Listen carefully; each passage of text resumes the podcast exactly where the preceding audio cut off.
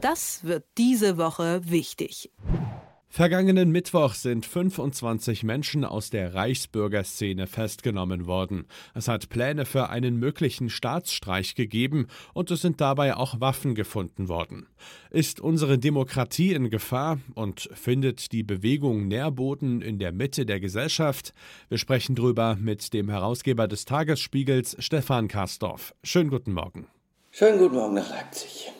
Eine Richterin, Mitglieder der Bundeswehr und ein paar vermeintlich ganz normale Leute, die tun sich zusammen und planen den großen Umsturz. Hat der Rechtsextremismus die Mitte der Gesellschaft infiltriert? Große Frage, schwierige Antwort. Also sagen wir mal so, vielleicht nicht notwendigerweise schon gleich der Rechtsextremismus, aber das zutiefst rechte Gedankengut, das grassiert. Und da muss man mal drauf schauen. Es ist ja nicht nur witzig, wenn Heinrich der achte Prinz Reuß zu den Verschwörern gehört, wenn eine ehemalige AfD-Bundestagsabgeordnete, eine Richterin dazu gehört, ein, offensichtlich ein KSK-Soldat auch noch aktiv. Das heißt, ja, wir müssen sehr wachsam sein und der Rechtsstaat muss sehr wachsam sein. Ich bin sehr froh, dass diese Aktion die von manchen auch als PR abgetan wurde, dass die geklappt hat und nicht verraten worden ist. 3000 PolizistInnen waren beteiligt und sie ist nicht verraten worden. Das spricht für den Wunsch des Rechtsstaates, wehrhaft zu sein. Und wie gesagt, die Anzeichen sind schon auch, ich sage mal, alarmierend.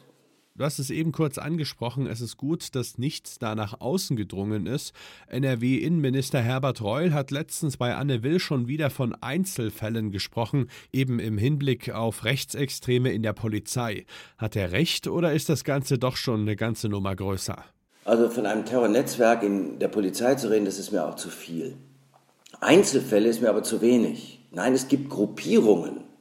Aber dass die sich schon so weit vernetzt hätten, dass wir flächendeckend, bundesweit eine Gefahr ausmachen können, das glaube ich nicht. Ja, es wird immer mal wieder solche, ich nenne es jetzt mal Zellen geben. Das allerdings ist schon schlimm genug. Also, dass wir schon sagen können, dass es hier und da und dort, gucken wir nach Hessen, da hat es das ja auch gegeben, Zellen ausmachen können und die dann auch naja, herausfinden müssen und das aufdecken müssen, das ist schon schlimm genug.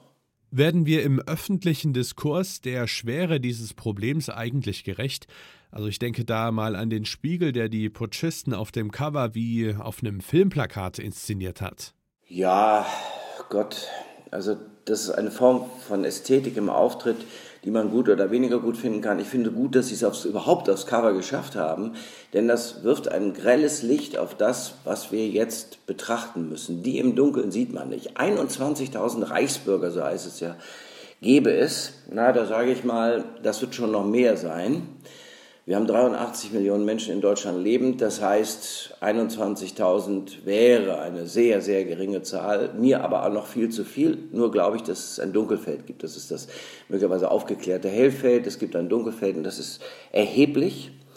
Und ähm, ich glaube, dass es notwendig ist, dass, wie Nancy Faeser im Übrigen von Anfang an getan hat, das immer wieder zum Thema zu machen. Vor ihr auch Horst Seehofer.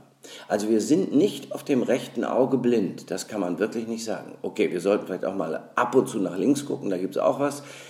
Aber in diesem Fall ist es so, dass durch die Unzufriedenheit in der Bevölkerung wegen der Entwicklung da auch offensichtlich großes Potenzial ist und das müssen wir im Blick behalten. Okay, du sagst, man ist zumindest nicht auf dem rechten Auge blind, aber reicht denn das schon aus? Wird das Ganze angemessen in der Politik auf die Tagesordnung gesetzt?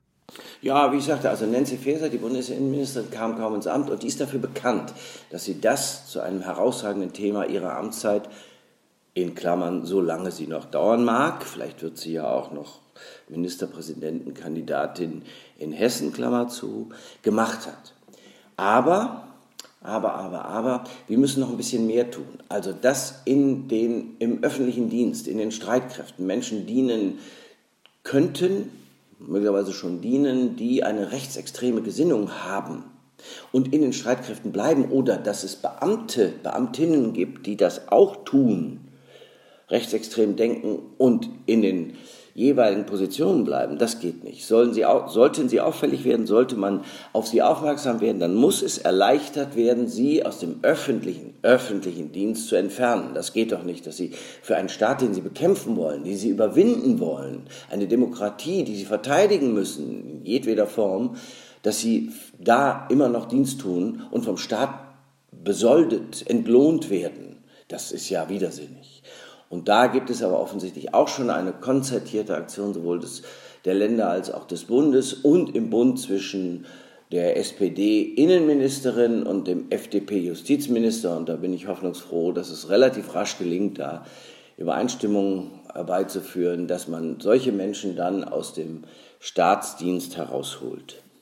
Reicht es aus, diese Leute aus ihren Ämtern zu entheben und sie dann möglicherweise auch vor Gericht zu stellen? Ich meine, im Zweifel ist das ja nur die Behandlung des Symptoms. Ja, ich glaube schon, dass es ausreicht, weil wir ein Rechtsstaat sind. Ermitteln, sie dingfest machen und vor Gericht stellen. Und dann lassen wir den Dingen, äh, Justitia wird schon äh, das richtige Wort sprechen, ihren Lauf. Das heißt ja nicht, dass wir tatenlos zusehen, sondern in der Zwischenzeit geht es ja weiter. Auch die Vernetzung der Sicherheitsagenturen, will ich jetzt mal sagen, in Deutschland, also sei es Polizei, die Landeskriminalämter, sei es die Landesverfassungsschutzämter mit dem Bund, mit dem Bundeskriminalamt zusammen, da muss es guten, vielleicht sogar noch besseren, verstärkten Austausch geben. Dann die Zusammenarbeit mit der Justiz verstärken. Und so haben wir, das hat sich ja an dieser Aktion gezeigt, eine durchaus wehrhafte, ja sogar schlagkräftige Einheit im besten Sinne des Wortes. Und äh, ich würde mal davor warnen, jetzt schon weitere, also über das, was ich eben angeraten habe, hinaus, weitere Gesetze in, in den Blick zu nehmen. Das kann man immer noch anpassen.